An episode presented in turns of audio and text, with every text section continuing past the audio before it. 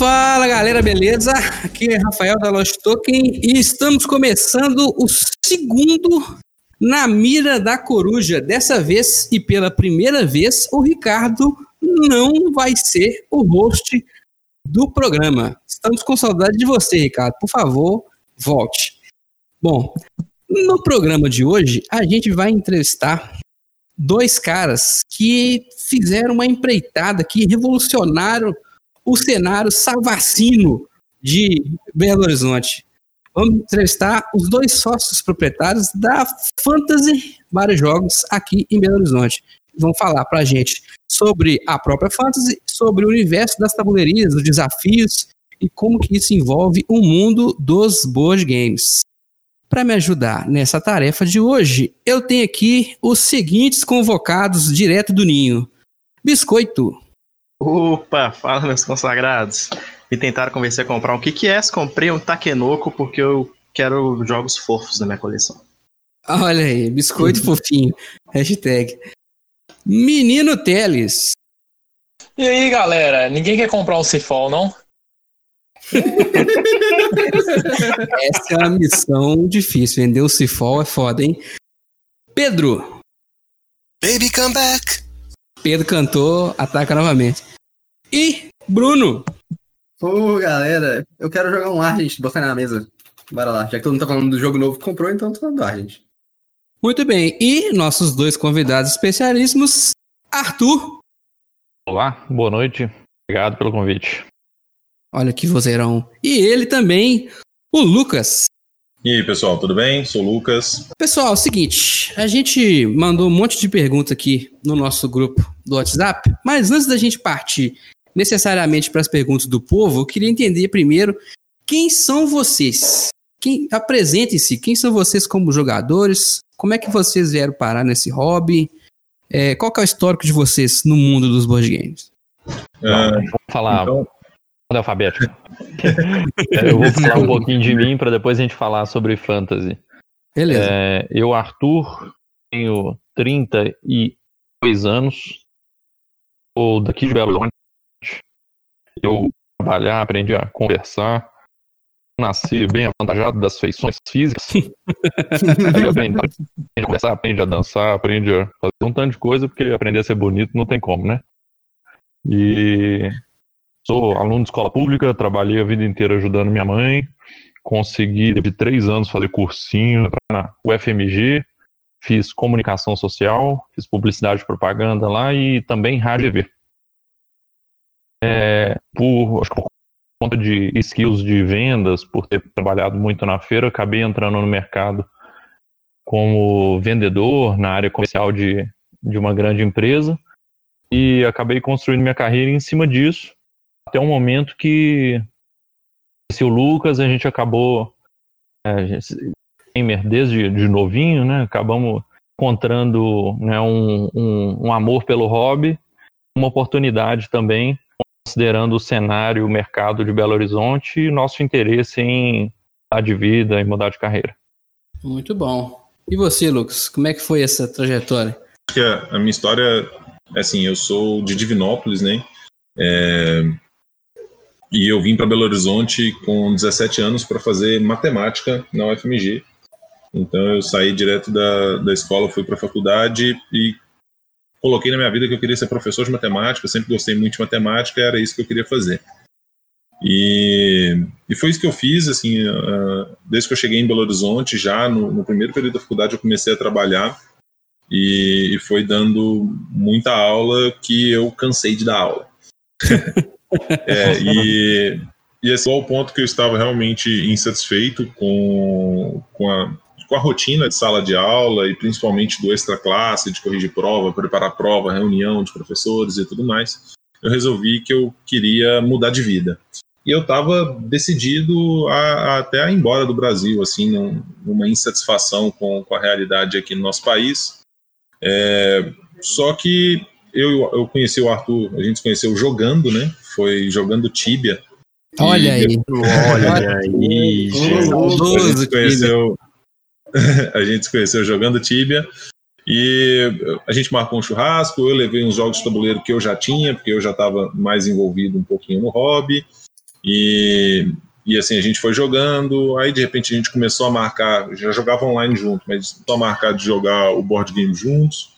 O, o Arthur só conhecia os, os, jogos clássicos, né? Então eu que introduzi o Arthur Ah, ao hobby. É, e assim, eu fui, a gente foi começando a se encontrar mais, em, marcando encontros semanais para jogar com, com um grupinho fechado. E a gente foi jogando tanto que chegou a um ponto que a gente já estava encontrando cinco vezes na semana, seis vezes na semana, até que a gente ficou tipo uns 15 dias direto, todos os dias, nos encontrando para jogar. Que beleza. Então, É, é direto pro, pro tabuleiros anônimos. Depois É dessa. quase isso. Eu costumava frequentar um, um lugar assim que, que tinha jogos e tudo mais, é um espaço que, que é um pouco diferente. E aí o que eu, eu tive a ideia de, de fazer a fantasy e cheguei pro Arthur e falei, olha, é, vamos fazer um, um negócio assim, porque eu tinha dificuldade principalmente em chamar os meus amigos é, para ir nesse espaço que eu costumava frequentar, porque eles não se identificavam com o local. Uhum. É, eu queria chamar meus amigos para jogar, seja na minha casa ou na casa deles, e acabava que eles sempre queriam ir pro bar. Eu acho que Belo Horizontino, né? Acho que É, a tá, tá no principal- sangue, né? O cara Tá quer- no sangue, tem isso. jeito. E aí eu virei e falei assim: olha, então vou fazer um bar com os jogos, de forma que quem quer ir pro bar será atendido, quem quer jogar será atendido, quem quer jogar no bar será atendido. E é um lugar onde que, que seja receptivo, que seja é, que possa receber todo mundo, que vai agradar todo mundo. É claro que a gente não consegue agradar todo mundo às vezes, mas o propósito principal era esse, é unir as, as, as nossas principais é, paixões, né? Então, o bar e os jogos. Então, quando você É vai legal, apresentar a fantasy pra alguém, você, você fala que ela é um bar, que ela é um tabuleiro. O que, que, você, que, que você fala pras pessoas? A fantasy é um bar. No, É um bar. Isso é um bar, sim. É fantasy, bar e jogos. Então, que, que não reste dúvidas para ninguém. É, é, a gente até inicialmente falava, né? A fantasy é uma tabuleiria, a maior tabuleiro do Brasil e tudo mais. Só que, que na prática e no dia a dia, e o que a gente sabe é que é, aqui é um bar. Então, a nossa rotina é de bar, o que a gente tem que fazer o tempo todo é de bar. É um bar diferente dos outros, né? Por ter os jogos de tabuleiro e a equipe de explicadores e tudo mais. Muito maneiro, muito maneiro. Bom mesmo. É, a gente, eu, eu escutei uma história uma vez de que parte do dinheiro para a construção da fantasy veio de um personagem de Tibia. Isso é essa história. Arte, amigo. Vou te falar que mais de 10%. É. eu acho que não, não foi um, né? Foram dois, porque eu e o Arthur, nós dois vendemos os nossos personagens do, do jogo. É, acho que o Arthur era level 600 e alguma coisa, eu era 880, numa época em que o top do jogo tava tipo mil e pouquinho. Então eram personagens de, de level muito alto e a gente acaba que tinha muita coisa dentro do jogo, porque jogou, muito, jogou por muito tempo, então a gente Uhum. acumula coisas dentro do jogo.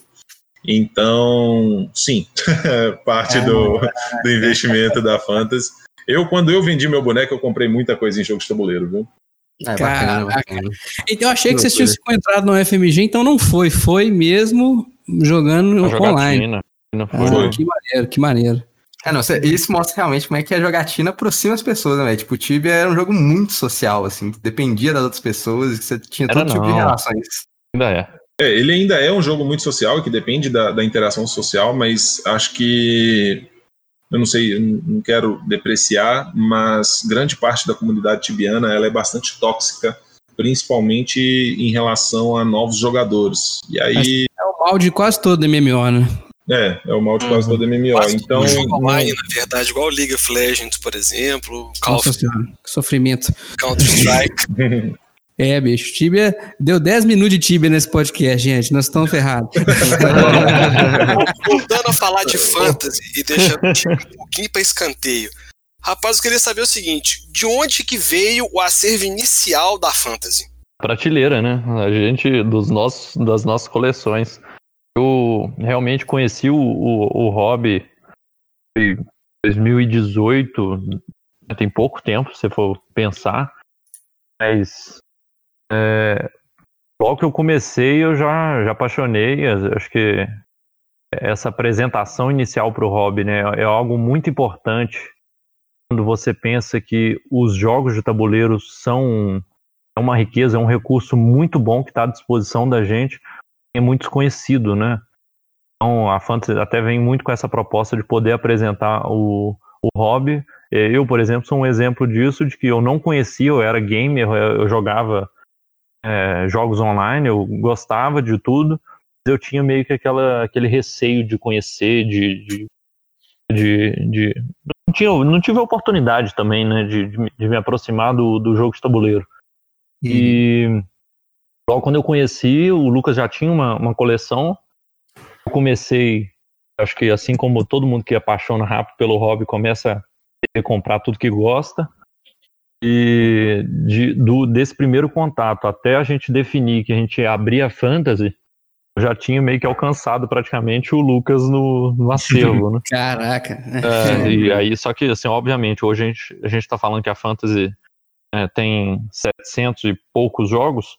A gente abriu aqui com um pouco mais, um pouco menos de 200. Não, não, não chegava a ter 200 jogos uhum. na. A gente abriu. Esses 200 eram as coleções de vocês dois que foram para parar nessa, nessa prateleira amarela aí que vocês têm. É, foram mais ou menos 50 de cada um e mais uns 100 que a gente adquiriu na primeira leva, assim. Uhum.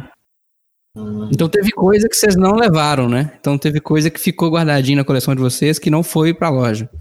Tem. Ah, pouca coisa, mas tem, tem, o, tem o xodó, né? Tá ah, guardado, mas tem, mas tem o xodó. Bom, acho que o acho que o meu principal xodó que tá, que tá guardado é o Talismã. Não sei se já ouviram falar desse jogo. Oh, sim, conheço, conheço. Vou tocar Leonardo nesse momento. Só você que me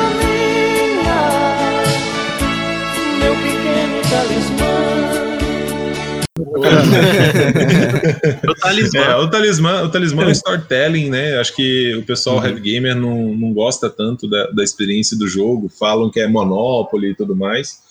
Mas acho que por ser um dos jogos que me introduziram o jogo e principalmente das referências que eu levei do Tibia para ele, como construindo meu personagem, criando meu RPG, sem ter que ficar imaginando as coisas e fazendo vozes, porque o, o tabuleiro não, não exige nada de mestre, tem tudo ali é, me, me conquistou e hoje eu tenho, além do jogo base importado, eu tenho seis expansões importadas também. Caraca! É, todas as mais de 50 miniaturas estão pintadas, e aí é, é aquele carinho especial que a gente sente pelo jogo, né? Ah, não, nem como, não é igual a mãe da gente, isso aí não divide, não. é, não, por mais que igual você falou, mecanicamente não atrai os heavy gamers, mas eu acho que nesse quesito aí do storytelling e tal, de, de, da imersão do jogo, eu acho o Talismã bem bacana, velho. Eu tenho ele na Steam, a versão eletrônica, né, dele, com várias expansões, eu acho divertido. Às vezes eu pego lá assim, crio e faço, tipo, uma campanha rapidão ali, só pra divertir mesmo. É, vale a pena, ele é bem descontraído, bem levinho. E você, Arthur, o que que te, te guardou debaixo de sete chaves aí? Poxa, eu vou te falar que bom que eu não, não deixei nenhum jogo em casa, cara. Eu até, de certa forma, tipo assim, na verdade, todos os jogos que a gente olha, a gente olha como a prateleira, os jogos são nossos, né? Uhum, é, uhum. Um carinho nosso e tal. Mas tem, tipo, Sword and Sorcerer, que um, um afeto por ele quase nunca foi tocado. Dá até uma dor, dor no coração. Você olha ele ali, ele tá ali tadinho ali esperando um carinho, que foi até um negócio que me motivou inicialmente a querer pintar miniaturas e tal. Uhum. E o, agora a gente tá na pegada do Gloomhaven, né? Gente, ah, vocês estão jogando? Começamos agora, pegamos um, um aqui pra, pra casa e apaixonamos pelo jogo. Estamos semanalmente agora conseguindo retomar um pouco do que a gente tinha perdido, que era o hábito de jogar. Ah, isso é verdade, quem tá, né, cara? Quem tá trabalhando, joga, cara. Ah, e, vocês, e vocês trabalham num horário que as pessoas têm de lazer, né? Como, inclusive, como é que é isso para alternar com, com, as jogatinas? Ultimamente não tem tido. É, a gente não tem conseguido tem que ter folga, né? Acho que esse período de, que a gente está vivendo hoje de quarentena, né? De isolamento social, a gente tem ficado aqui de todos os dias de 10 às 10 se a gente está acordado, a gente está aqui na Fantasy. Aí a gente acabou, a gente está o tempo todo, nós dois aqui estamos aqui o tempo todo, da hora que abre, a hora que fecha. A gente acaba jogando aqui mesmo quando uhum. encerra o expediente, porque É, Se não, se não fizer isso, não fizer um sacrifício, acho que a gente não consegue sair por cima, né? Num, num período tão difícil. E eu acho que é esse momento que a gente tem que deixar, sei lá, a gente toma muita porrada porque é muito difícil manter um negócio desse tamanho, manter essa estrutura. Mas o que o nosso maior foco sempre foi o nosso time, sabe?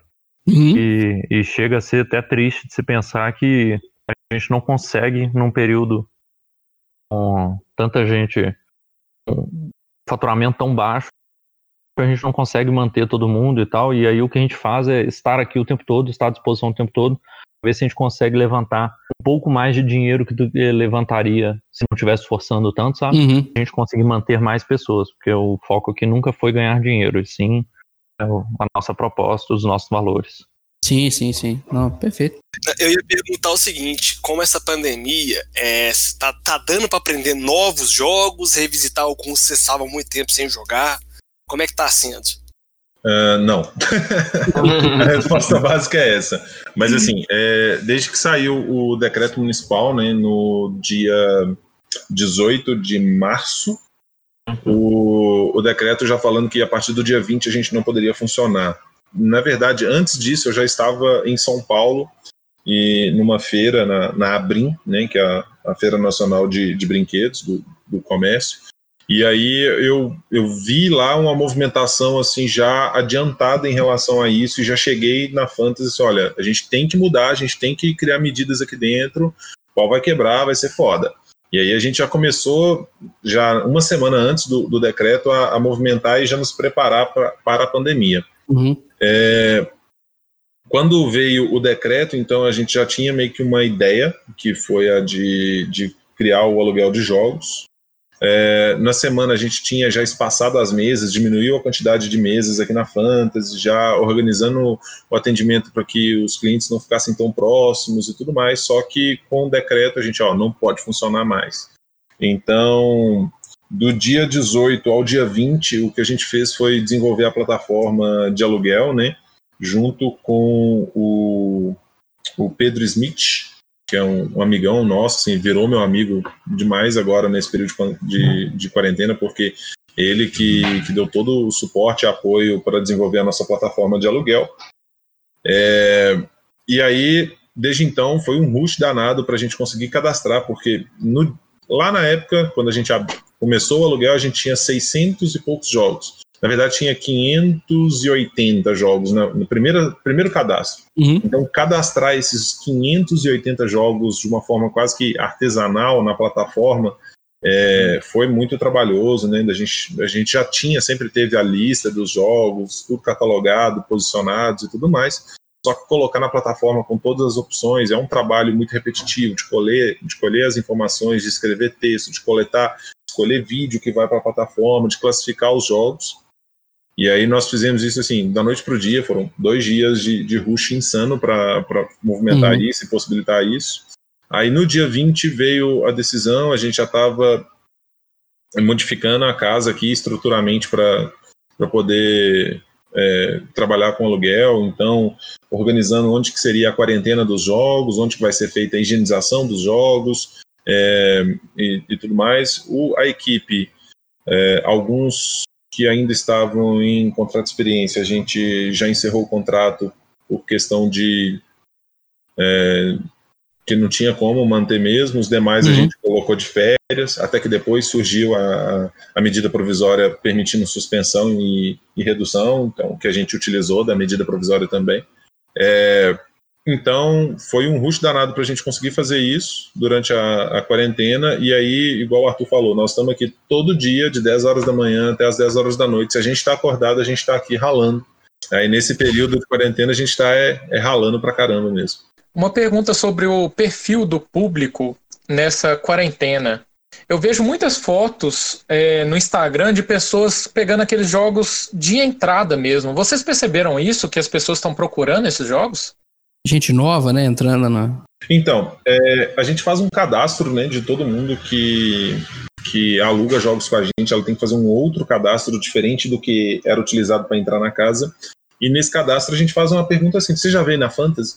E surpreendentemente, é, mais de 40% das pessoas que alugaram jogos com a gente nunca vieram na Fantasy. O que mostra que, assim, se a pessoa nunca veio, nem sabia que a gente existia antes, é, e está alugando aqui com a gente, a gente tem uma posição já de apresentação do hobby, apresentação dos jogos, e é isso que a gente faz nas indicações de jogos em todos os nossos atendimentos. É, então, sim, acho que o perfil geral é realmente de um público que não está acostumado com o hobby, por isso a gente tem tanta demanda de war, banco imobiliário, imaginação, e aí o nosso trabalho fica sendo principalmente de apresentar jogos novos, mostrar que, que existe muita coisa além desses clássicos. E a gente tem conseguido fazer isso, mas acho que no principal o, o público ainda está no, nos jogos nos de entrada, né? Tudo começa como nicho, né, cara? Depois vai expandindo. E, e mesmo, eu acho que nesse período de pandemia, mas mesmo em, em dias convencionais, muito normal a pessoa vir aqui, né? Quem conhece em Belo Horizonte, tínhamos o Sorro, uma uhum. casa que tinha jogos de tabuleiro, mas principalmente só os nostálgicos. Devia, sei lá, ter umas, não sei falar quais opções tinham no, no, seu fechamento, mas eu me vem à cabeça uns 15 títulos só de ano, é. E, e, é, e muita gente acaba acabou vindo aqui a Fantasy, é, talvez buscando isso.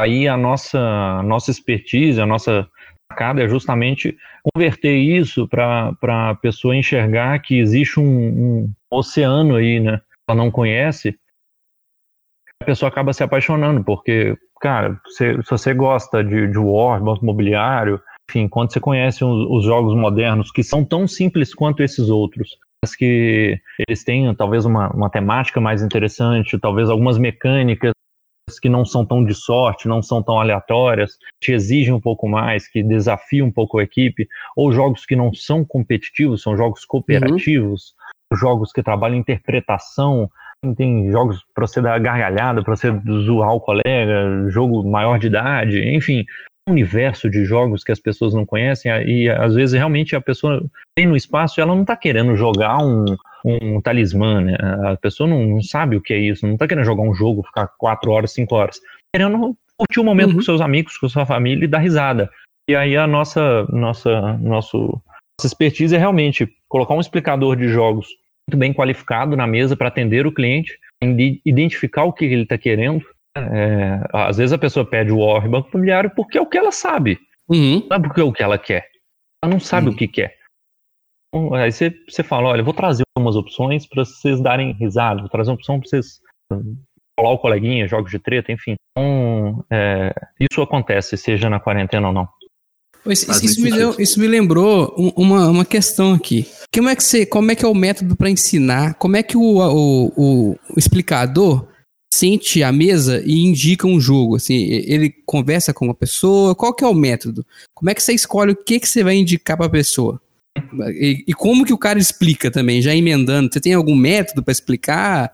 Como é que vocês determinaram o que, que é explicável, o que, que não é? Como é que vocês, como é que foi essa história?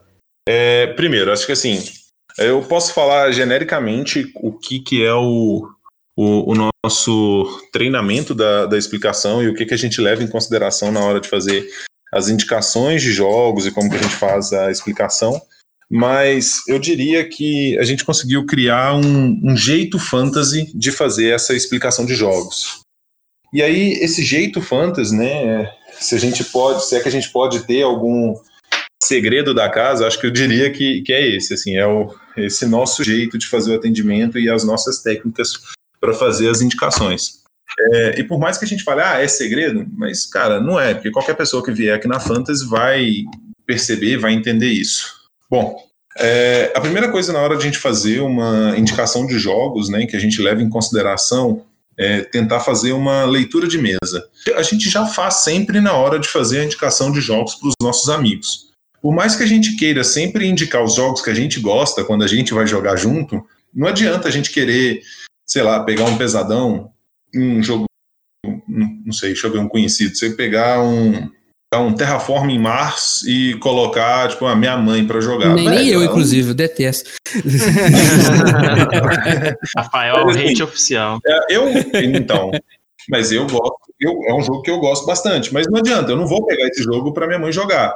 Aí eu vou e pego um Pablo, que minha mãe vai ter que cantar, e aí ela vai cantar as músicas antigas que ela gosta e, e tudo mais, né? Lembrar do qual é a música, Uhum. e aí funciona muito bem. Então, acho que a primeira coisa é a gente fazer uma boa leitura de mesa para a gente entender é, o que, que aquela mesa está esperando. É, tem mesas que a gente chega nela e aí o cara já te dá uma referência, a gente pergunta que, que a pessoa já jogou, o que, que ela tem costume de jogar, o que, que ela conhece, e aí a gente já tem um, caminho para seguir de acordo com o que ela te responder. Então, se a pessoa te falou, ah, ela gosta, já jogou azul, já jogou sagrada, já jogou é, uns, um, não sei, um Seven Wonders, e aí ela te pergunta, ah, e aí, eu quero o jogo mais ou menos nesse Uhum. estilo. Então você vai seguir essa linha. E aí vai depender do número de jogadores, do tempo, o que, que eles estão querendo. Agora, se chega numa mesa e fala, joguei imaginação, e nós estamos, você vê que a mesa tá todo mundo bebendo, tá dando risada, tá? Às vezes tem gente conversando que não tá muito atento e muito é, ligado ao jogo, e aí é claro que você vai escolher uma variação já de um jogo pálido, um jogo mais festivo, de uma forma que, que você consiga atender a, a- aquela mesa, né? Todos que estão, que estão nela. É, então, é isso que, que a gente faz na hora da indicação dos jogos. Mas a nossa equipe de, de explicadores de jogos né, é uma equipe assim, que é quase que o meu xodó. Eu comecei numa proposta falando: ah, eu vou, vou treinar esses caras, vou botar eles pica e não sei o quê. E aí, quando eu fui fazer a seleção e que eu perguntei quantos jogos você sabe, eu vi que eu não sabia nada, porque a galera que veio para cá já sabia muito mais que eu. E então, assim, é, o treinamento com eles é semanal. No- na época de casa funcionando, tem um dia por semana que, que vem todo mundo para cá. E são seis horas de treinamento. Esse treinamento ele não é só aprender regra, mas acho que, que o principal é o atendimento, a forma como você vai conversar, é como você vai fazer essa leitura de mesa para decidir o que que você vai ensinar, né? Em que que você vai explicar. É, porque só saber regra de jogo, meio que qualquer pessoa sabe, então qualquer pessoa consegue ler e aí depois repetir as regras do que ele viu. Agora, a forma como você vai passar essas regras, prendendo a atenção do seu público, é, criando uma expectativa de jogo para que eles joguem, sem passar estratégias, isso é um detalhe muito importante, que às vezes eu vejo que é uma falha muito grande é de, de passar a estratégia do jogo, o que, que a pessoa vai jogar, o que, que ela tem que fazer, quase um metagamer é, dentro do jogo, ao invés de só as mecânicas, quais são as possibilidades, quais são as ações possíveis e, e as, as regras do jogo, para deixar a pessoa ter uma experiência completa de jogo, inclusive criando a sua própria estratégia. E aí, se a gente já entrega até a estratégia, é um, um ponto Sim. negativo, assim, de uma explicação de jogos. Acho que é mais ou menos isso. Ô, Lucas, você falou de experiência do jogo. Uma pergunta importante. Quantas mesas destruídas jogando taco gato aí na Fantasy? É, Então, acho que destruída mesmo, a gente não tem nenhuma, mas é, aconteceu inclusive uma vez que eu tive que retirar o jogo da mesa porque o pessoal, eu estava com medo deles quebrarem uma das mesas. Porque assim, até, eu até criei a regra, falei assim, olha, se for mesa da Brutus, é obrigatório pôr o tampo para poder para poder jogar taco gato. Se é taco gato, você tem que, que pôr o tampo para jogar. E aí, mesmo com o tampo, os caras estavam só aquele tapão na mesa que tava explodindo a casa inteira. Cada tapa que eles davam, dava tipo três segundos de silêncio, sabe? Quando dá um- uma explosão perto do lugar, que todo mundo para. Né? E aí eu cheguei para eles e, e falei, olha, pessoal, infelizmente nessa mesa a gente não pode manter com medo de, de estragar aqui, não vai ser legal. E aí a gente teve que trocar de jogo. Mesas não foram quebradas, porém várias mãos saíram sangrando. Eu acho que o taco gato é uma ótima oportunidade de você descontar aquela raiva no coleguinha. Leva o chefe, leva o chefe. Vocês explicaram a metodologia de ensino de jogo para pessoas que não conhecem. Mas quando uma pessoa tem desejo aí na Fantasy e é nova na cidade, existe a possibilidade dela ir sozinha para Fantasy e vocês alocarem alguma mesa? Ahn, assim, com certeza, já aconteceu inúmeras vezes aqui. Sempre foi uma, uma, assim, uma vontade nossa de criar um, um mecanismo quase automatizado de incentivo a isso. É, assim, hoje a gente ainda não tem, apesar de ter algumas ideias de, de uma forma como isso possa funcionar, é, apesar de que não, acontece com tanta frequência quanto eu imaginei que aconteceria. E aí o que a gente quer é realmente criar uma, uma estratégia para incentivar isso. Porque eu encontrava no, no outro espaço que eu frequentava isso, a companhia para jogar. E aí por isso eu estava sempre naquele local, porque eu ia sem medo de não encontrar uma mesa para jogar enquanto aqui na Fantasy acaba que o pessoal sempre vem já em grupos, e aí a gente já juntou vários grupos e assim também como pessoas sozinhas foram alocadas a grupos, principalmente em dias de casa lotada, né? Muito bom. Falando ainda em planejamento estratégico, é, o cardápio de vocês foi pensado para a questão dos jogos? Eu pergunto porque uma vez eu fui aí e pedi um hambúrguer e falei, velho, se eu morder isso aqui voar maionese, tá tudo errado. Cara, na verdade, tudo na Fantasy foi pensado em cima da proposta de apresentar os jogos.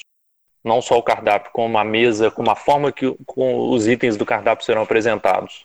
É, aqui não tem. Aqui é um bar, mas aqui não tem cerveja de 600 ml. É, aqui então você vai, você vai ter cerveja long neck, você vai ter chopp, você vai ter é, tipo você vai ter tudo já pensado de como que a experiência do cliente vai ser completa. Ele vai conseguir comer um hambúrguer muito bom, só que não pode ser aquele hambúrguer que vai sujar o mundo. Aqui é muito comum a pessoa ver na mesa do lado um jogo super plástico, um jogo de empilhar cartas, tipo um, um Rhino Hero, ou mesmo a Jenga, que é um né, o jogo de pôr cartinha na testa, que pô, na nossa infância, você, olha mesmo, é um jogo, é, de certa forma, muito bobo, muito simples, né? Mas que se você tá com a, com a galera certa, você vai se divertir muito.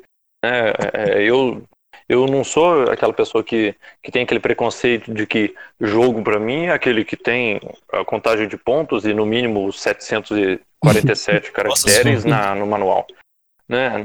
Cara, jogo bom é, é o jogo que você vai divertir com, com o seu grupo, ou que seja sozinho né? Mas ah, tudo é pensado aqui em cima do, do, da proposta mesmo, da pessoa vir aqui e ter uma experiência eu vou deixar única. Que eu morro de inveja daquele suporte para copo que vocês têm, cara. Eu acho sensacional. Isso é muito bom, cara. Eu sempre quis produzir uns aqui para minha mesa, mas é difícil. Minha mesa não é muito boa para isso. Mas eu fico com uma questão. É, a pergunta, né? Porque a gente já fez até podcast, escreveu texto falando muito sobre a, como lidar com alimento e jogo de tabuleiro porque a maior parte dos componentes de jogos de tabuleiro são de papelão, né? E qual que é o cuidado que vocês têm na fantasy para não danificar os jogos ou esse cuidado ele é mínimo para simplesmente para otimizar a experiência do, da, da, do usuário, né? Vamos dizer dessa forma da pessoa que está no, no bar. É, vamos lá. Eu acho que o principal ponto aí já vai ser principalmente no treinamento da nossa equipe, porque todos vocês já vieram a fantasy, eu imagino. Já, e aí quando já. É, ótimo. Quando, quando o cliente senta na mesa, né, o, o, garçom ou o explicador a fazer o primeiro atendimento na mesa, explica como é que funciona, explica quem é responsável pelo pedido de, de cozinha ou da bebida, né, que é o, o garçom que está vestido de azul, e que o explicador é o responsável somente pelos jogos. É, só esse fator da gente falar que tem pessoas na casa responsáveis somente pelos jogos isso já é um primeiro fator de cuidado que vai criando no, no subconsciente das pessoas. Um outro ponto é, ao sentar na mesa, as mesas sempre têm palito e guardanapo, para que a pessoa não tenha que tocar. Todos os jogos, acho que por mais que nós, é, jogadores já veteranos, a gente mais do que conhece sleeve, mas quando o que a gente já ouviu de pergunta assim, olha, mas vocês plastificam todas as cartas? ou que isso que vocês fazem com as cartas? Você vende esse saquinho para carta, essas coisas assim? É, já mostra a pessoa na hora que pega uma carta eslivada e aí ela não, não faz nem ideia de que, que é o sleeve e tudo mais, já vê que existe um cuidado maior em cima disso também. É, outro ponto é a manutenção do nosso acervo, porque a gente aqui a gente tenta manter o acervo sempre novo. E manter novo significa que a gente não quer que os jogos estejam todos deteriorados, desgastados e, e ruins ao serem utilizados pelos clientes. Por isso que existe uma renovação mesmo dos jogos quando o estado dele já não está legal. É, isso, na hora que a pessoa pega um, um jogo assim bem cuidado, um jogo novo, já cria a sensação de cuidado também. Uhum. E o último fator é, todo mundo que senta na mesa Brutus, se ele vai receber qualquer comida, se ele vai receber qualquer pedida, bebida, antes dele receber, o suporte da mesa já é colocado na mesa. Então, a gente já coloca antes. De, novamente, criou o subconsciente né, da, da proteção. E quando acontece eventualmente de alguém colocar alguma coisa na mesa, assim, gente, é, eu vou pedir para vocês não fazerem o teste. Mas se algum dia vocês fizerem o teste, eu garanto que em 30 segundos ou menos alguém já vai ter te chamado a atenção sobre a mesa.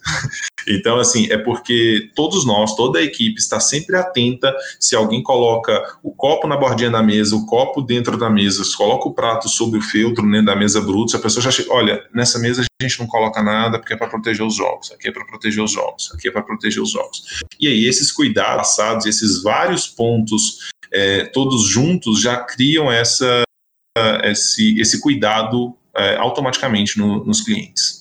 É, falando em, em, cuidado com os jogos, aproveitando aí, e como nós ainda estamos vivendo essa, essa maldita dessa pandemia, vocês estão aluga, fazendo aluguel de jogos e tudo mais. Eu quero saber se já teve algum caso de um jogo alugado que foi devolvido e não teve como reparar, teve que, infelizmente, né? Não é, teve o mesmo cuidado que é. teve que dizer adeus, pedir reposição para é. as editoras, já aconteceu? tanto no aluguel quanto antes também na casa funcionando. É, a gente. Deixa eu pensar um, um, dos casos mais trágicos. Nossa, teve um caso muito trágico. Porque a gente tem um acervo aqui né, de muitos jogos e vários deles são importados. E teve um aluguel. Uhum. É, e teve um aluguel do, de, uma, de, uma, de uma pessoa que pegou acho que quatro jogos. E e um desses jogos era um Monopoly dos Minions, uhum. entre outros jogos nacionais. É, acontece que foi na época, logo no início da, da pandemia, e a pessoa deixou cair três jogos na enxurrada. Puta ah, que Eu comecei a rir antes de falar, porque foi tipo, é muito trágico. A pessoa deixar cair o jogo na enxurrada. É tipo, é muito trágico. Nossa, velho. E a cena, a cena é um pouco pior ainda do que vocês estão imaginando. Não é só caiu na enxurrada e pegou na não, enxurrada, não. É... O jogo foi levado. Não, deixa eu, deixa eu, contar o caso direito. Assim, a, a pessoa estava com os quatro jogos na, na sacola, debaixo do braço, o guarda-chuva na outra mão, e ela foi entrar no carro. Para entrar no carro, ela precisava de abrir a porta. Quando ela foi abrir a porta, ela usou a mão que estava carregando os jogos. Ah, e aí, não, simplesmente, não. os três jogos do topo caíram na enxurrada, e a enxurrada era forte, levou os jogos, e aí foi embora. Puta e aí, ela que tava com o jogo, ela ficou com um jogo na mão só, ela botou para dentro do carro e saiu correndo aí atrás da enxurrada os jogos pararam no bueiro. Ainda poluiu a cidade, olha aí. o cadáver foi entregue? E a cara que a pessoa chegou para avisar vocês, como é que foi? Era, assim, não sei se é sorte ou não é sorte, era uma pessoa conhecida, né? E aí ela, ela veio, ela chegou conversando com a gente, pedindo infinitas desculpas e tudo mais, já disposta a arcar com os custos da, da reposição, né? E assim foi feito mas é, é fatalidade, são riscos que, que todo mundo está disposto a correr, né? Eu acho que nesse caso especificamente dela foi um acidente, e aí acidentes pode acontecer com qualquer pessoa. É, mas nós tivemos, por exemplo, com a casa funcionando, e aí foi falta de cuidado. Ah, lembrei de um outro, antes de eu contar o da casa. É, foi recente, foi essa semana. A, o pessoal estava com o Dixit nossa. E aí deixou uma fichinha de votação do Dixit cair. O cachorro pegou a fichinha de votação e saiu hum, correndo com a fichinha. Gente, é sério, a fichinha chegou aqui toda mordida. Não, a fichinha tava toda mordida. A menina não sabia onde pôr a cara, assim, morrendo de vergonha. Mas nesse caso, vocês pedem as editoras para mandar uma reposição, fica sem. Olha, ser bem sincero, é muito difícil a gente conseguir determinar com algumas editoras algum tipo de reposição. Porque a gente sabe que tem dificuldade por parte deles também em repor alguns jogos, algumas peças específicas, enfim. E você pensa, sei lá, em um universo de, de. Tem alguns jogos que naturalmente vai ter muito desgaste, alguns jogos que o público, por muito usar, vão, vão estragar determinadas peças, seja por contato, seja Uhum. por. Enfim. né? Então isso é, é normal que aconteça. E aí você acreditar né, a editora a responsabilidade de te repor a tudo, eu realmente acho que é, é complicado. Mas algumas, algumas editoras sim conseguem reposição de algumas coisas e outras, nós, como um espaço, por ser muito grande, por ter um giro muito grande de jogos, enfim, a gente consegue, pela nossa expertise, às vezes, é, reconstruir a peça, é, pensar uma alternativa, por exemplo, as nossas fichas do Dixit, com, com o uso, elas ficam muito desgastadas, o papelão, e Uhum. quando eu falo uso, é usar 40 vezes, né? Aí as fichas realmente ficam bem desgastadas, perdem a cor e tudo mais. E aí a gente é, acaba produzindo as nossas próprias fichas, que não atrapalha a jogabilidade, mas pelo contrário, é, mostra até um cuidado você pensar que o jogo que você está jogando não está com a ficha desgastada, tá? Uma ficha bonitinha e tal, feita pela gente aqui, mas de forma que garanta né, a qualidade do, da experiência do cliente. Isso faz muita diferença, cara. Uma, uma vez a gente foi jogar. Tava numa, numa tabuleiria X aqui de Belo Horizonte. Não era Fantasy esse dia, olha só. E a gente foi jogar Mysterium. E não tinha como, porque tava Exato. totalmente apagado. Era ilegível de tanto que tava. Aí não- atrapalha a experiência, né, do jogador. O cara fica frustrado. Eu lembro. É, de- É, acho que aqui o que é mais comum a gente comprar uma nova cópia do jogo, tentando alguma condição ou não com a, com a editora, do que a gente conseguir uma reposição com ela. É, também, considerando que a gente tem aqui o cover lúdico, o cover lúdico, parte do custo dele não só é pelos explicadores e a equipe que está toda envolvida em relação aos jogos, mas também pela compra e manutenção do nosso acervo, né?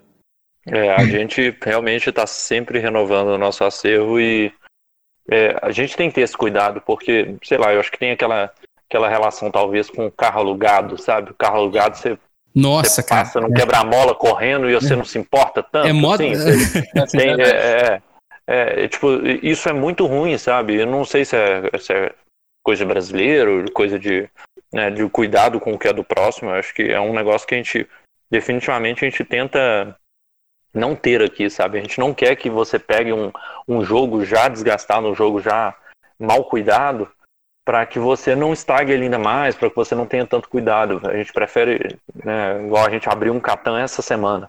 Nossa, é a coisa mais linda do mundo. Você vê aqu- aquelas peças maravilhosas, a cartinha levadinha, brilhando, novinho e tudo mais. Uhum. E, e a gente sabe que é, a experiência para o cliente, o cliente receber esse jogo em casa, você vê um jogo, ele está brilhando de novo, é, é único, assim, né? Um cuidado. E a gente sabe que quando você pega um jogo desse, sei lá, é, é, óbvio que tem as pessoas que talvez são um pouco mais desleixadas com, com o jogo, não, não- né, eventualmente acidentes acontecem também, mas que você receber um jogo novinho dá vontade de mantê-lo novinho, né? Então, Uhum. eu, eu acho que é, eu acho que a longo prazo o custo de um jogo novo ser reposto na prateleira, né? Ele, embora seja o, o custo na veia para gente, é, talvez valha, sabe, como uma imagem que a gente vende para o cliente de ser tudo muito bem cuidado, ser novinho e tudo mais, mas também financeiramente da pessoa estragar menos o jogo, sabe? Uhum. Muito Cara, bom, eu tô bom. até agora pensando aqui se a moça tivesse levado pra enxurrada o centro igual a Edition. Eu tava chorando. eu tava chorando. Não, meu, isso é cópia fixa. Nossa, aí não. Eu já- Eu já joguei umas, umas seis vezes o Century na Fantasy. Eu adoro o Golem Edition. Eu te entendo. Esse é um que mexe com o meu coração profundamente. Nossa, Não, eu esse, esse, esse aí é só que na Fantasy. Mas vocês estavam Esse falando é- esse negócio aí da reposição do- dos jogos, as coisas que as editoras não têm e tudo mais. Mas vocês têm algum tipo de parceria assim mais direta com essas editoras? Tipo assim, vocês- o que, que vocês fazem né, nessa questão assim? Vocês fazem geração de conteúdo para elas, playtest, campeonato? Vocês têm algum esquema aí já que vocês já fazem, que vocês pretendem fazer no futuro próximo, quando acabar a quarentena, é claro? Então, eu acho que o principal contato que a gente tem como, com as editoras é o primeiro de ser o cliente deles, né? Porque considerando que nós temos a loja física aqui, que a gente vende um volume considerável de jogos, esse é o principal contato que a gente tem com eles. É, mas a forma como a gente se posiciona para as editoras não é como só mais uma loja, porque uma loja todo mundo tem, é fácil de, de fazer, de abrir, de ter por aí. Mas o, a nossa principal intenção em relação às editoras é nos posicionar como vitrines para elas. Então, se a gente for pensar, acho que é um, um número muito simples, né, da, da, gente imaginar, é se mil pessoas assistirem um vídeo sobre um jogo e mil pessoas é, jogarem um jogo, tiverem uma experiência com aquele jogo, em qual desses dois grupos a gente vai ter uma taxa de conversão é, para venda maior? É, acho que é óbvio para todo mundo, né, que a pessoa que jogou certamente tem mais chance de comprar o jogo do que a pessoa que viu um vídeo. É, dessa forma, uh, considerando que as editoras, o principal objetivo delas é, claro, vender jogos, as editoras têm o, a Fantas né, como, como uma grande vitrine para elas, porque nós estamos aqui para mostrar e exibir, proporcionar, propiciar os jogos delas diretamente para o público e muitas vezes não tem o contato com as editoras. Muito bom. E fazendo uma pergunta, vocês já fizeram, já, é, já sentiram importantes por lançar moda? Eu digo, por ajudar algum protótipo ou algum criador de conteúdo que surgiu daí? Surgiu daqui? Olha, a gente teve lançamento de jogos, né? A gente teve lançamento de jogos, por exemplo, o jogo Vela foi lançado aqui. É, a gente fez eventos para a Calamity Games, que é uma editora daqui de Belo Horizonte também. É, a gente tem, né, eu, eu tenho junto com o Arthur e alguns outros lojistas a nível nacional é, um grupo que está movimentando certos lançamentos de jogos, então a gente vai ter jogo que vai ser exclusivamente lançado e vendido por nós, né, tanto Fantasy e esses outros, alguns outros lojistas. É, isso acontece. Agora, gerador de conteúdo, a gente tem o pessoal do Covil, que está sempre aqui, né? É, inclusive, um abraço para os meninos, Paulo, Jean e, e, o Pikachu. Não sei se eles vão ouvir, mas é, eles estão, estão sempre aqui na Fantasy, eles vêm uma vez por mês, a gente, a gente combina e adora receber eles aqui. Eles são meu, meus conterrâneos, né? eles são de Divinópolis também, uhum. então por isso que a gente já tem essa, essa proximidade. Agora, que surgiu aqui dentro da Fantasy, se, se tem, se existe, eu não sei. Tem a. Ah, meu Deus, como que eu esqueço? Tem a, a Carol, poxa. Ah, explicar. Ah, é, exato, vou, já vou fazer o jabá. Arroba explica Carol. É, hum. é, a nossa coordenadora dos explicadores de jogos aqui, e ainda digo mais, é a única explicadora de jogos que conhece mais jogos do que eu hoje. Então, assim, ela realmente sabe muito. E aí é, vale a pena seguir ela. Ela está começando a fazer um, um, um, Instagram agora, ela vai criar mais conteúdo, vai gerar alguma coisa bacana. E eu acho que, que aí eu posso dizer que surgiu aqui dentro, né? E ela tá te ouvindo, tá? Que ela é ouvinte, então. é, Lucas, quantos jogos você sabe explicar, Lucas? Ah, uns 420 por aí. Eita, cara. Você sabe, ela sabe um pouco mais. 420 jogos? Caraca. É. Mas, gente, ah, acho que é, não, não é nem de, de se espantar se você for pensar que eu toda semana passo seis horas por semana só treinando isso, ensinando jogos, lendo jogos, estudando jogos. É, sou eu que faço a compra de jogos aqui para Fantasy, então a minha rotina é ficar por dentro de o que está saindo, o que está sendo lançado. Eu tenho que, eu, eu, praticamente tenho que saber um pouco mais sobre o jogo antes de comprar ele, até para saber Sim. se é uma boa compra, se é um jogo que vai agregar para o nosso acervo porque o acervo da Fantasy está sempre crescendo, né? E mesmo nesse período de pandemia ele já cresceu mais de 150 jogos. É, então, mas ele não cresce de uma forma desordenada, de uma forma aleatória, tipo, sem saber o que está chegando. É, o acervo ele cresce passando por uma curadoria minha. Então eu tenho que pegar o jogo, eu tenho que estudar, eu tenho que saber, eu tenho que entender um pouco sobre o jogo antes de comprá-lo. Né? Acho que é mais ou menos o que todo mundo faz. Só que eu tenho a parte que eu treino a explicação. É bom. Aproveitando essa questão da explicação, é, uma vez eu fui aí, tinha uns gringos aí, cara, e para ensinar jogo em inglês. Aí como é que tá o, o cursinho online? uh, that never was a problem for us because I'm usually teaching math in English, so that's not a problem. Nada. É, explicar jogo aqui na Fantasy nunca, nunca foi problema, eu acho. Até porque a gente tem é, dois explicadores que, que eram professores de, de inglês e outros que também têm influência em inglês. E a gente É, também, eu e o verdade- Lucas também explicamos, né? É, na eu verdade, eu, é, eu já expliquei jogo aqui em espanhol também. É, eu Pedro trabalha em espanhol também, pero não me gusta muito. É, o Arthur explica até em francês, se for preciso. Ah, quem que acho que o Gabriel fala alemão, então ele, ele já conversou, teve alemão aqui, ele conversou em alemão com as pessoas, ele não precisou de explicar, ele acabou explicando em inglês. Mas E acho que- principalmente o Tito. É, e, ah, ainda tem o Tito, porque a gente tem a explicação em Libras. E aí uma coisa que é, que é bastante É isso, frequente é aqui na Fantasy é da gente ter mesas de surdos ou com surdos, e a gente tem o Tito que explica em Libras também. Essa Muito acessibilidade é bacana demais, cara. Muito bom. Eu tive uma experiência parecida com uma vez que eu- eu tive que ensinar dois americanos a jogar truco num deserto boliviano. Juro pra vocês, foi um rolê Só faltou inacreditável. a É. calça amarrada na cabeça.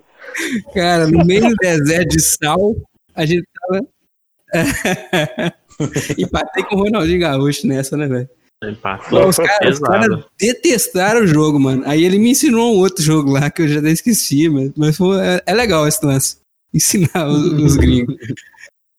E, e, na verdade, tem vários jogos que não têm dependência de idioma. E aí são muitos desses, por exemplo, são importados que a gente trouxe que não tem dependência de idioma, e aí é fácil de, de explicar e assimilar, enfim, né? Porque iconografia talvez é muito fácil, talvez as imagens, ou mesmo a jogabilidade do jogo é tranquila. É, então, até para uma pessoa que não é de língua inglesa, mas que fala um pouquinho do inglês ou do espanhol e tal, você consegue facilmente apresentar algum jogo, seja de uma mecânica mais simples ou de uma iconografia mais tranquila. E, e tem também os jogos que realmente vieram de fora e já tem um manual em inglês, manual em outras línguas que a pessoa consegue talvez se virar, sabe? Então os dois, os dois meios funcionam. Ah, eu queria, perguntar, eu queria perguntar uma coisa pra vocês. De onde que vocês tiraram esse nome? Por que, que vocês escolheram o nome Fantasy? E o Biscoito depois tem uma curiosidade pra falar a respeito disso, né, Biscoito? Porque você ficou É, intrigado sim. com esse nome. Exato. Deixa eles falarem primeiro. Deixa eles falarem vai, primeiro. Na verdade, acho que a criação do nome é, ele vai muito de acordo com a nossa proposta. Assim, Eu acho que foi uma das últimas coisas que a gente chegou para desenvolver foi o nome porque a gente precisava é, entender o, o que, que era a empresa, o que, que era a marca, para depois falar, ah, vai ser chamada de tal coisa. E aí a gente é, fez bastante um plano de negócio, a gente conheceu vários outros lugares e tudo mais. E quando a gente sentou para poder pensar no nome mesmo, falar, olha, hoje à tarde a gente vai sentar e vai, vai ficar por conta de, de criar um nome ou tentar chegar no nome. Primeira coisa que você precisa é, entender é, primeiro, tem a disponibilidade do domínio, que isso é muito importante. Não Uhum. adianta ser. É muito Passando por importante. isso também. É, não adianta você ter um, um, um nome legal, mas você não tem um, a propriedade dele, né, o domínio dele. E, e aí a gente começou a desenvolver isso, criamos al- algumas opções e ficamos trabalhando, né, al- al- altera- alterações delas e tudo mais. Eu, Lucas e a minha esposa Juliana. E, e a gente queria algo que, que, que refletisse com, com o universo de diversão, de inclusão, de, de uma experiência, sabe? Uhum. E, cara, foi tipo quando bateu. ó, E aí eu, eu dou- a gente dá os créditos pra Juliana 100%. Assim. Ela falou fantasy. Ela misturou né, duas palavras em inglês, Uhum. que não era o nosso foco inicial. A gente queria realmente algo em português, né? Até porque a gente trabalha muito. Acho que a, que a- a palavra acessibilidade, a gente trabalha isso muito aqui, sabe? Para nortear muito das coisas. E talvez o nome em inglês não era a nossa prioridade. Mas quando a gente viu essa, essa, essa, esse nome, a gente ouviu esse nome e tudo mais, a gente falou, não tem. É isso aí. Não tem, tem dúvida. Uhum. Ah, sim. Mas Ô, Biscoito, mas É. expõe aí sua ideia. é muito interessante, né? Porque o... vocês já estudaram no FMG, né? É, algum de vocês vieram da Divinópolis, já alguém pessoal já ativo de Belo Horizonte. Só que aqui a gente já tem um- uma não é uma cultura, mas um, um histórico de casas de entretenimento adulto com essa sonoridade fantasy. No momento,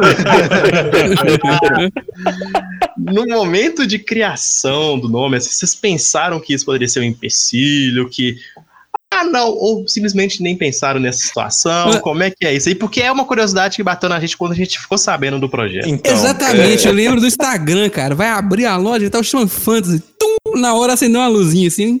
Eu lembrei de tudo em Belo Horizonte que chamava Fantasy. Falei, Aí, mas- caraca. Falasse que É. próximo ali tinha uma casa de entretenimento adulto, próximo de vocês, na esquininha assim, mais pra frente. Aham. Um que pare... tinha um bichinho, não era? Um, um bichinho que veneno no rabo. Esse mesmo. Esse. Que mata com rabo, que mata com rabo. Esse mesmo. Esse mesmo, que mata com rabo. Exatamente. Então, é, bom, acho que primeira coisa, e eu já vou ser bem honesto com vocês, a gente não sabia, pelo menos eu não sabia da existência do, do outro fantasy com A, né? É, mas o, o outro fantasy é com A. Isso, E, os dois e são a com gente A, tem um caso, a gente tem um caso engraçado relativo a, a- a uma confusão que pessoas já fizeram, porque é claro que muita gente escreve errado o, o nome da Fantasy, né? É, teve um, um senhorzinho que chegou aqui na Fantasy e falou assim: ah, a casa estava lotada, era uma sexta-feira, fila de espera e tudo mais. O senhorzinho chega, não, eu reservei uma mesa aqui.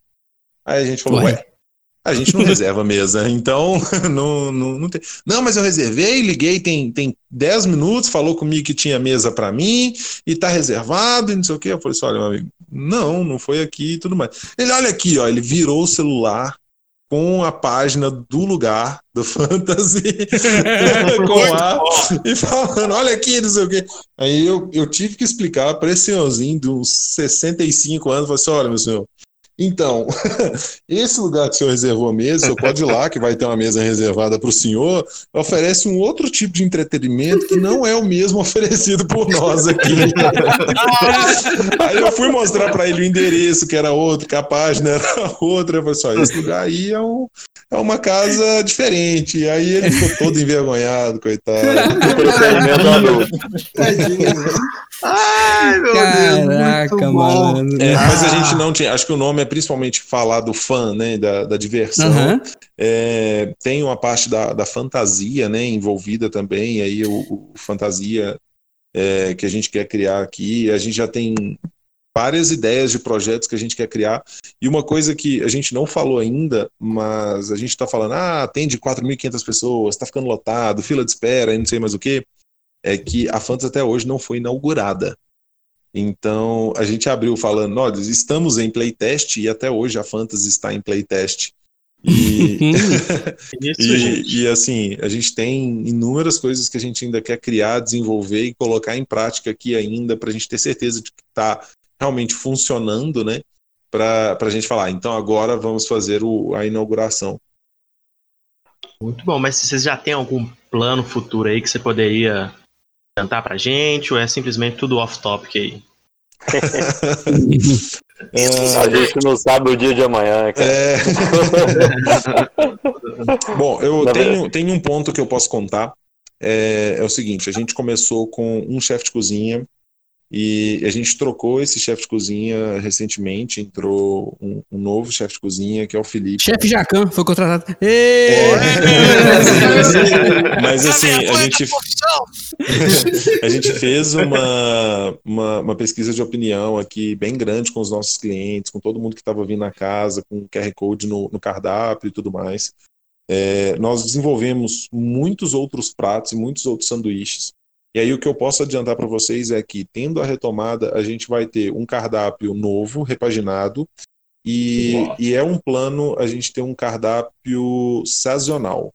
Isso significa que em diferentes épocas do ano a gente vai ter coisas diferentes sendo vendidas aqui na Fantasy, então nunca vai, assim, sempre vai ter novidade aqui na Fantasy. Isso é o que a Muito gente bom. pode adiantar. Já Falando quero, cara. cardápio, falou em gastronomia, já fiquei interessado, cara. Já quero. muito bom. E aproveitando, eu tenho uns dois amigos com certas restrições alimentares. É, a cozinha de vocês já, já, su, é, já suporta é, alguns tipos de restrições alimentares ou um plano futuro? Hum, Então, Não, a, gente já tem. a gente, Pode ir. a gente se- sempre preocupou com, com, com a alimentação. É, até um. É, de certa forma, a gente vê que alguns clientes ficam surpresos que eu descobri que a gente tem é, hambúrgueres sem glúten, a gente tem porções sem glúten a gente consegue assegurar isso. Né, de que a gente vai conseguir não, não somente fritar uma batata sem glúten né, no, no mesmo óleo que, que outros itens, mas a gente já, já tem algumas várias opções sem glúten, é, que é uma restrição alimentar, acho que das mais severas hoje em dia. Além disso, é, sempre focamos em ter opções vegetarianas e veganas. E embora não sejamos nem vegetarianos nem veganos, eu digo eu e o Lucas, é, acho que o melhor, é, sei lá, o melhor elogio que um sanduíche vegetariano barra vegano recebe é tipo assim uma pessoa que não é querer comê-lo e querer repetir, querer pedir ele simplesmente porque é um hambúrguer bom, né? E a gente já tem essa preocupação desde sempre. É, inicialmente, óbvio, a gente, né, a gente é um, talvez uma escadinha, né? A gente inicialmente não começou com um produto é, tão apetitoso e a gente veio corrigindo isso ao longo do tempo. E agora a gente desenvolveu do- dois hambúrgueres que são assim incríveis, um de cogumelos e um outro, Olha. é, o, de cogumelo, o de cogumelo que é o, o vegano e o, o poderoso queijão que é um de cinco queijos que é tipo, nossa, é incrível, é Muito bom. incrível. Eu adoro É, esse assim, cogumelo. é. Com certeza vou É. provar. Estamos de olho aí. Queremos, queremos. Então, Aguarde. então essa preocupação é, ela é real. É, além disso, é, acho que outro, outro tipo de restrição alimentar, que é a restrição alimentar para quem está querendo uma comida fit. Isso foi também sempre um problema nosso, porque a gente identificou que a gente só tinha hambúrgueres e porções, e a maioria frita e tudo mais. É uma preocupação nossa. A gente tem que ouvir o nosso público, né? Por mais que às vezes você vai pensar que ah, o público de hambúrgueres veganos e vegetarianos é minoria, mas eu acho que as minorias têm que ser ouvidas também e a gente tem que atendê-los. Né? E aqui a gente desenvolveu, né, além desses sanduíches, também uma opção fit para quem quer um sanduíche que seja saudável, mas que seja bom. Ah, não, com certeza. Eu tenho é. amigos que são celíacos, tenho amigos que são vegetarianos que. que eu, a- sabendo que vocês vão ter essa- essas melhorias, eu já, já vou chamar eles na uma próxima oportunidade aí pra ir na casa, conhecer jogos que são amigos que não têm é, costume de jogar, assim, e que são amigos onde é que eu tenho dificuldade em chamar eles às vezes pra ir num bar comigo e tudo, por- exatamente por causa dessas limitações que muita gente não, não acomoda, né? Exato. E o que a gente quer é que vocês consigam, e aí quando eu falo vocês, é os clientes em geral, consigam vir aqui e, e satisfazer os seus desejos, todos eles aqui. Ah, Ah, então, peraí, é- é- vocês estão junto Olha com aquela só. outra fantasy lá com a? Estão- é, Isso. É joint venture. Nova parceria Fantasy Fantasy. Então, Dupla você conseguir, é, você conseguir vir, jogar, se alimentar bem, beber uma bebida boa, é, divertir, né, estar confortável, isso é uma preocupação sempre que foi nossa, assim, de é, a gente quer conforto, porque a gente sabe que jogo de tabuleiro, cara, você sentar para jogar uma hora não existe. Você tem que sentar para jogar quatro, cinco, seis e só, só parar quando, sei lá, o bar fechar. E, e isso foi, essa foi nossa preocupação. Que, o que fazer para a pessoa né, vi- vir aqui e, e não sentir falta de nada, assim, o, o efeito cassino. Como a gente fazer o efeito cassino acontecer aqui em Belo Horizonte? E é o que a gente vem buscando, sabe? A pessoa sair daqui e não saber que horas são. Fala, meu Deus, já, já deu uma hora da manhã, tem que ir embora. Isso é, é- isso é, isso é muito legal, assim, que você, você vê que a pessoa tá, tá tão. Houve uma- imersão tão grande aqui no, no espaço que a pessoa se desligou do tempo, desligou do celular. Isso é muito legal também. A gente recebeu duas perguntas de ouvintes a respeito de conforto mesmo, é, relacionado às mesas da Fantasy.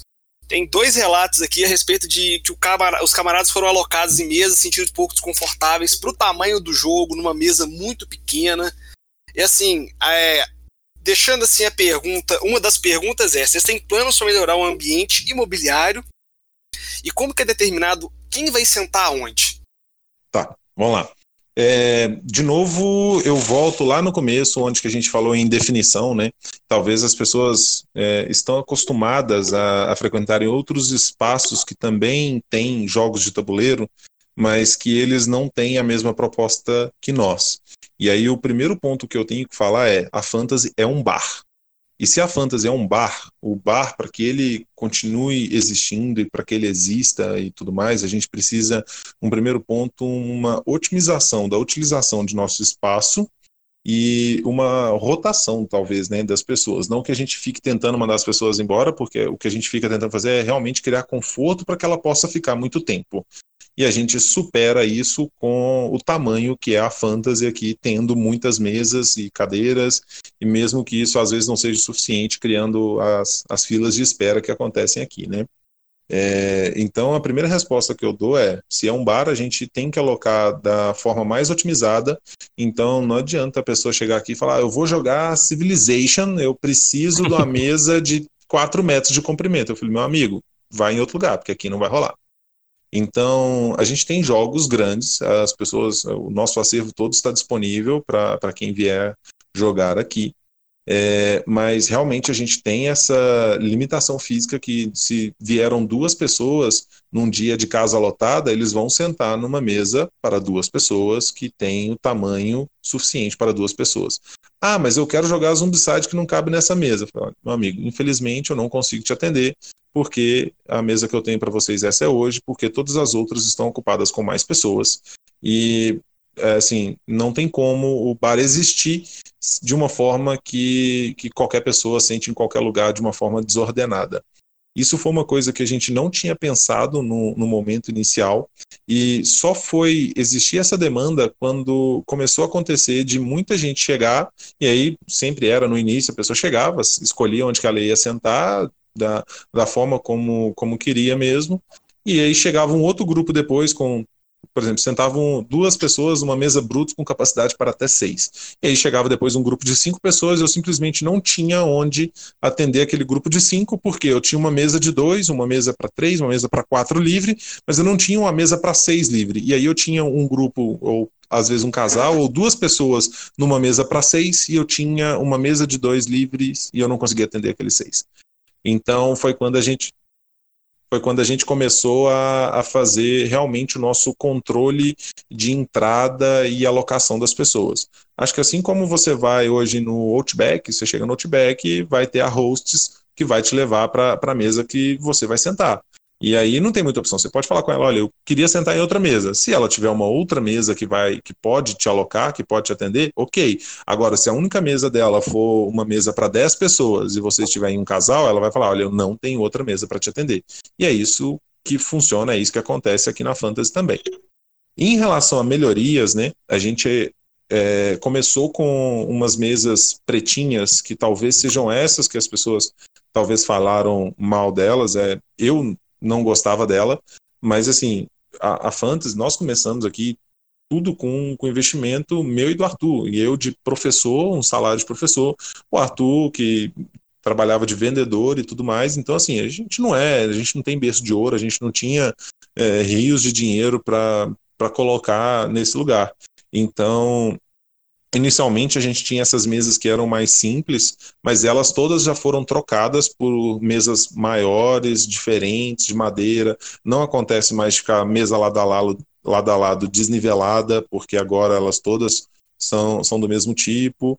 E, e isso, claro que tendo a presença minha e do Arthur 100% do tempo que a casa está aberta, então nunca vai acontecer de você chegar na Fantasy, assim como nunca teve um dia que a Fantasy funcionou sem estar ou eu, ou o Arthur, ou os dois aqui presente. Então a gente está ciente, a gente está vendo tudo e a gente está o tempo todo procurando onde que a gente pode melhorar aqui no nosso espaço, né?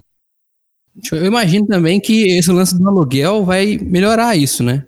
Porque às vezes o cara quer jogar Anacrone, sei lá, se vocês alugam Anacrone, mas aí ele leva pra casa dele, então, hein? Que aí lá na casa dele ele tem a mesa grande, enfim, tem mais espaço para esse tipo de é. coisa, né? Já que você falou que é um bar. Mas te é, cortei. O, né? Lá. É, não, não, não, na verdade, o que eu queria só complementar o que o Lucas falou é que realmente, tipo, quando a gente iniciou o nosso negócio, a gente viu que na primeira vez que a casa lotou, a casa não tinha 200 pessoas sentadas e a gente com mais de 250 lugares e a gente falou, a gente tem que rever algumas coisas, porque se a gente não conseguir lotar a casa, a conta não fecha. E se a conta não fecha, a gente não consegue pagar o salário de todo mundo que a gente está propondo pagar, porque, é, é um- querendo ou não, é um negócio. E, e a gente tem que, né, tem que otimizar ao máximo aqui um aluguel super caro na localização que a gente está. E a gente tem uma estrutura maravilhosa aqui pensada em receber pessoas para uma mesa muito grande para receber seis pessoas. A gente tinha que otimizar isso e a gente acabou adaptando processos para poder fazer isso funcionar. No início, que a gente estava começando, isso talvez tenha sido um impacto maior, porque você chegar no lugar e você querer escolher o lugar, ou você já estava acostumado a reagir de tal forma, talvez seja um impacto quando você não pode mais fazê-lo. Mas é, isso parou de acontecer. Tipo, é, chegou um momento que a casa estava sempre cheia, a pessoa, é, não sei se a pessoa vendo que o lugar está lotado, ela está mais suscetível a aceitar regras, sabe? Ou saber que não é um lugar novo e o lugar já tem regras definidas, eu aceitá-las é mais fácil do que eu tentar mudá-las. E a gente, é, eu digo, nos últimos três meses de funcionamento normal, a gente não estava tendo mais problemas em relação à mesa. A pessoa é, chegava um casal, a gente alocava numa mesa para casal e se tivesse uma disponibilidade de outra mesa, a pessoa se contentava a aguardar e entendia a indisponibilidade. Mas talvez no início que o negócio estava começando, isso pode ter sido um impacto maior para quem não, para quem estava acostumado de outras casas ou de outros lugares que possibilitam uma liberdade de escolher mesas, e enfim. É, eu acho que são lugares diferentes, com regras diferentes e propostas diferentes, e a gente tem as nossas regras justamente para que nós sejamos justos e corretos e é, trabalhemos iguais com todos, que não haja é, privilégios ou discriminação, entende? Então, é, quando você fala não para um e sim para outro, o que ouviu não não é legal. Então, é, talvez seja mais adequado você falar não para todos. E, e dessa forma a gente faça um. Todo mundo faz um, trabalho legal de, de, de tratar todo mundo igual, sabe? E eu acho que isso é importante também. Muito bom, muito bom. Legal. Gente, nós estamos com bastante tempo aqui. Eu vou propor aqui agora o seguinte: no melhor estilo Marília Gabriela, nós vamos mandar um bate-bola, jogo rápido aqui, entendeu? tá bom. É, em ordem alfabética para não dar confusão. Então, assim, eu vou perguntar, Arthur responde, Lucas responde. O que primeira Ok. coisa que vier na cabeça, beleza? Vamos eu lá. sei que, eu sei que vai, biscoito. Arthur. Isso, isso. Ordem alfabética. Pode ser. Eu, eu sei que vai, Vamos biscoito. Então vai lá. Lá. Galera, bate-bola, jogo rápido, Euro ou Ameritrash? Euro. Euro. Boa. É, designer favorito? Uwe Rosenberg. Hum, Que homem! Que homem! É, não, inclusive, você tava falando aí de, de alocar as pessoas no- na Fantasy, já imaginei um jogo dele. como, como otimizar a alocação dos clientes. é, Vital Lacerda.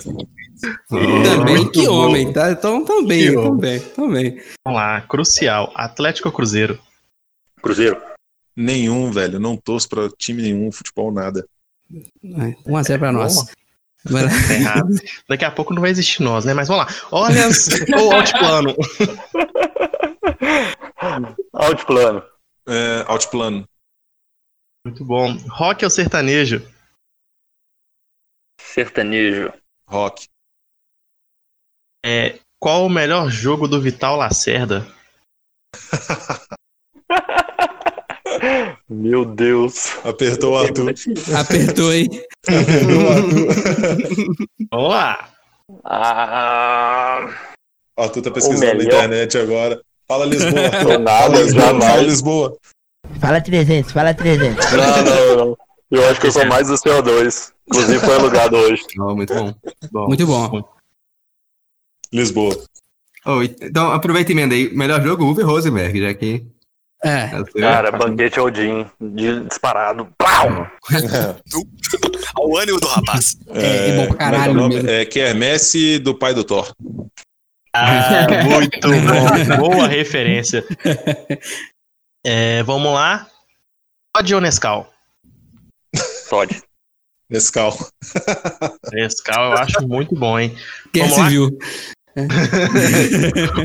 Capitão América com Homem de Ferro. Homem de Ferro. Com Homem de. Ferro. Muito bom. Homem de Ferro mesmo, né, gente? Codinomes ou Dixi- Dixit? Dixit. Musa. ok. Então vamos, né? Hambúrguer ou milkshake? Hambúrguer. Os dois juntos. Aí, É, por que eu nesse um? time. Por que Eu tô um? nessa. É, é engordar e ser feliz, gente. Não tem como duvidar disso, não. Coca ou Pepsi? Pepsi.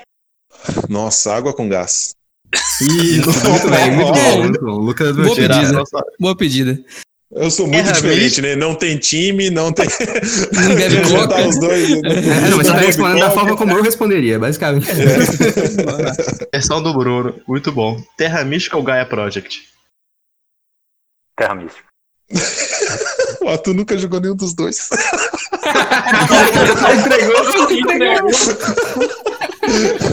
Como assim?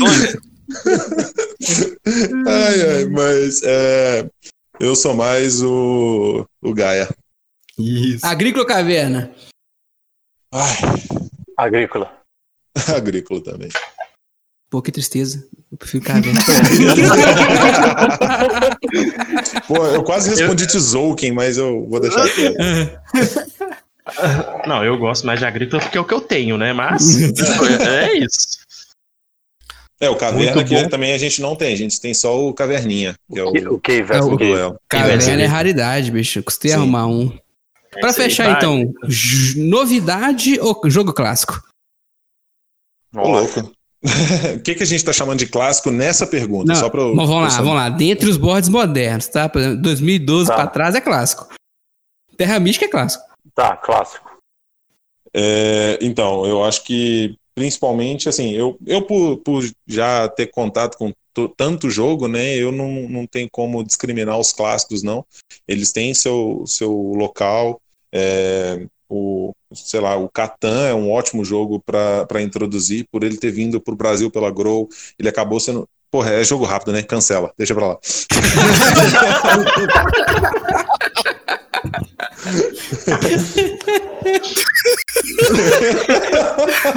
Aí, mais uma pro É, final. vamos lá, do de novo, de novo, de novo. Pergunta de novo que eu respondo rápido. Dá pra tancar isso, não vai. Pode responder que eu corto, vai lá. Eu tô morrendo aqui. Mas é, jogos modernos, com certeza. Novidade. Muito bom. Cara, queria agradecer demais a participação de vocês dois aqui. Quase uma hora e quarenta que a gente está conversando aqui. Fluiu super leve. É, agradecer pelo papel que vocês têm desempenhado no hobby, não só em Belo Horizonte, mas no Brasil inteiro, a influência. É, agradecer a paciência de estar aqui com a gente. E quem sabe, acabando essa pandemia louca, a gente encontra aí pessoalmente aí na Fantasy para jogar É. alguma coisa. Com certeza, certeza. acho que eu vou deixar um, um brinde aqui nesse podcast. É, em breve a gente vai ter muitas novidades em relação a Fantasy, mas vai ter uma grande novidade, inclusive, que vai rolar no YouTube. Olha, É, e assim, já deixar o convite para todo mundo, né? Seja durante a pandemia, pedir do nosso delivery, que dá para aproveitar de todas as nossas delícias aqui de quinta a sábado, é, que é o que está funcionando na cozinha, ou então do aluguel dos jogos, que é o principal, a gente está proporcionando a diversão para toda a família. Acho que todo mundo que está ouvindo esse podcast sabe o tanto que o jogo de tabuleiro tem um poder assim de interação social muito grande. Então, é, espalhem a palavra, levem os jogos de tabuleiro para onde vocês forem, chamem o máximo de pessoas possíveis para jogar com vocês. É, a gente tem até as plataformas virtuais, então jogue online, chame as pessoas, pessoa que, ah, eu tô entediado, viu um story de alguém falando que tá entediado na quarentena, chama ele para jogar, velho, chama, bota o cara para jogar, apresenta o jogo, leva o jogo, esparrama a palavra, porque é, fazer o, o nosso hobby crescer e quanto mais público o hobby tiver, é, mais jogos, mais títulos serão lançados no Brasil, melhor os preços de todos os jogos vão ficar para a gente, o que é muito importante com o dólar tão caro, é, o mercado desenvolvendo, as produções acontecendo aqui no Brasil, esses investimentos virão para o Brasil quando o mercado for maior. Então, quanto mais gente a gente estiver jogando, melhor é para todo mundo. Palavra Muito da bom. salvação. Gente, Jogo rápido, né? quem, quem quiser achar a Fantasy nas redes sociais e fisicamente, como é que faz? fantasy.com.br e no Instagram, fantasy bar e jogos. É, Endereço para quem for de Belo Horizonte? Aqui em Belo Horizonte a gente fica no coração da Savassi, na rua Tomé de Souza, 1145. Do Bem lado do relógio de sol, no antigo Buana. Muito bom. Super nostálgico, hein? Muito bom, né? Outra coincidência da Fantasy. Nostalgia pura aqui. né? Bom, então é isso, galera. Agradecer também você que escutou a gente até agora e também os ouvintes que mandaram perguntas para nós. Que foram Marco Túlio, João Vitor, Bruno Rangel, Cláudio Lopes, Daniel Botogoski, Guilherme, Marcelo e muitos outros. Se eu esqueci de alguém, me perdoe, eu sou um menino muito relapso. Bom, então é isso, galera. Também sigam a gente nas redes sociais. Ah, eu tô fazendo o papel do Pedro. Ô, Pedro, perdão, esse é você que faz. Você tá Vai sendo o Pedro e o Ricardo ao mesmo tempo, cara. Não, não, não. Vou deixar pra fazer isso, não. Ô, Pedro, vai lá. Então vamos lá, como é de praxe, eu gostaria de pedir a todos vocês, nossos ouvintes, seguir-nos nas redes sociais, arroba LostTokenBG, Twitter, Facebook, Instagram, LinkedIn, Pinterest, TikTok. Também estamos no YouTube agora. É, compartilhe esse podcast com um amiguinho, vamos fazer nosso marketing multinível chegar a vários lugares. Então, se você ouviu, compartilhe com um amiguinho. Tudo que eu te peço, beleza? E agradecer a todo mundo aí por estar nos ouvindo. Ao, ao tempo dos senhores Arthur e Lucas. E queremos que quando a Fantasy reabrir, voltemos com a segunda-feira grátis, hein? Muito bom, muito bom. E a, e a palavra, Pedro, e a palavra? Ah, é verdade. Então, você que ouviu aqui até agora, né? Palavra-chave de hoje, não pode faltar, vai ser Fantasy com U. Viu, gente? Fantasy com U. Ok? Beleza. Então é isso, galera. Ficamos por aqui. Agradecer a sua paciência e a sua audiência. Palavras Só finais, tem um último detalhe, uma última palavra Ah. final. É Ah. o seguinte, É, quem entrar em contato conosco, né, via WhatsApp ou o nosso Instagram, que é Fantasy Bar e Jogos, ou no nosso site, né, fantasy.com.br, lá consegue direcionar para conversar conosco via WhatsApp. Vai conseguir é, o segundo jogo alugado aqui gratuitamente. Como que vai funcionar? Você pegando qualquer jogo é, alugado conosco, o segundo jogo de valor igual ou menor sai o aluguel gratuito. Ou seja, você pegou um jogo de, de aluguel de 30 reais, o segundo jogo de até 30 reais, você consegue ele gratuitamente em um aluguel aqui conosco, isso até o final de junho. Tá? Então, quem entrar em contato conosco do dia que ouviu até o dia 30 de junho de 2020, vai informar que ouviu aqui no podcast, vai conseguir esse descontão. Beleza aí, ó. Meu filho, presta atenção na vida aí, meu filho. Aqui, ó. Hoje é aqui, ó. 19 de junho, data de, de release desse podcast. Então, filho, tem 11 dias pra você não marcar bobeira e pegar o jogo lá. Exatamente. Dá até, até 50% de desconto aí no, né, somando os valores. Então, realmente é um, é um benefício que a gente faz pela parceria aí com, com o canal. Muito bom. Então, beleza, galera. Agradecer a todos. Um abraço e até a próxima. Falou. Obrigado. Falou, valeu. Valeu, obrigado, pessoal. Até mais.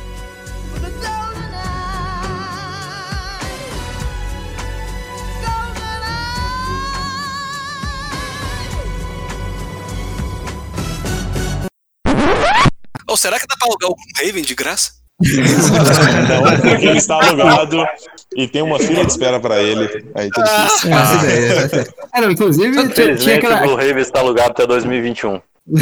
Caralho. Inclusive, o, o chão aí da, da Fantasy não cedeu com aquela pilha de Gloomhaven, não, cara? Você viu? É porque, pô, 10 quilos cada caixa, né? Tinha meia tonelada de. Vou te falar um negócio, o dia que o cara veio trazer o Kingdom Build, eu falei, porra, cara, mó pesado esse jogo. Ele, não, velho, eu entreguei uns 5 Gloomhaven já, cara. Minhas costas todas fodidas. Eu nem fisioterapia, né? Pra consertar. Tá com a lordose, mano. Só tem voz de veludo aqui, vocês dois, cara. Que loucura. Não, vergonha que eu tô passando aqui, cara. Achava que minha voz era boa.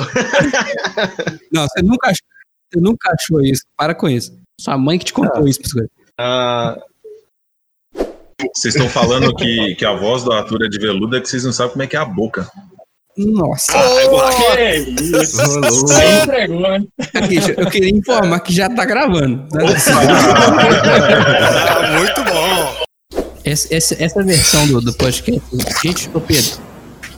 Pedro, Pronto, estou pronto. abaixa um dB. Oi. Tá pegando tudo, velho. Tá pegando. Oi, Abaixa um dB. alô, oi, oi, Tá surdo? oi. Alô, alô, Marcelo. Pedro deu uma saidinha, você conheceu com ele? Ô, Pedro, o que, que foi, Pedro? Alô, que isso, cara? não tá escutando a gente. Vou quicar ele. Opa, tá os dois Os, mutados. do- os dois mutaram. É, deve ter. Ele não tá conseguindo desmutar. Agora deu certo. Se, Ó, Jeff, se fosse jogar um H na cabeça do boneco pra, pra não morrer, ele tinha jogado, mas Ah, desmutar o auditório. Quando é a mesa que tem o, o, o feltro, tem toda uma estrutura de, de mesa de jogo de tabuleiro mesmo, mesas especiais. Caiu. e morreu. No céu tem pão e morreu. Cadê o berinjela? Volta. Eu, eu posso continuar pra ele. Ó, ele voltou. Ó, Voltou. Eu acho que eu apertei no X aqui e fechou. Se fosse no Tibia, meu boneco tinha morrido. Quatro mãos, o que o Lucas falou, hein? Ué, agora você ficou longe, o Brigel. Agora você tá lá longe na rua. É, E agora, tá perto? Também tá chegando. Vem, vem mais. Tá na Fernandes Tourinho já. Deixa eu contar pra vocês, seu espertão pegou o celular dele aqui, botou do outro lado da mesa e continuou conversando normal, como se não fosse nada, sendo que o microfone tá no, no celular. O. Ah, tá. Ah, aí, aí descobrimos, descobrimos. Pode ser que te- esteja um pequeno problema aí de captação de Achei que áudio. ele tinha ido lá no James Burger pegar um hambúrguer pra continuar o cast. Aproveitando esse papo sobre conforto, a gente recebeu duas perguntas de telespectadores. Telespectadores, não ouvintes, né? Nossa. Enfim, É, é, o cara não sai da empresa, é foda, né? O cara. corta essa parte, pelo amor de Deus.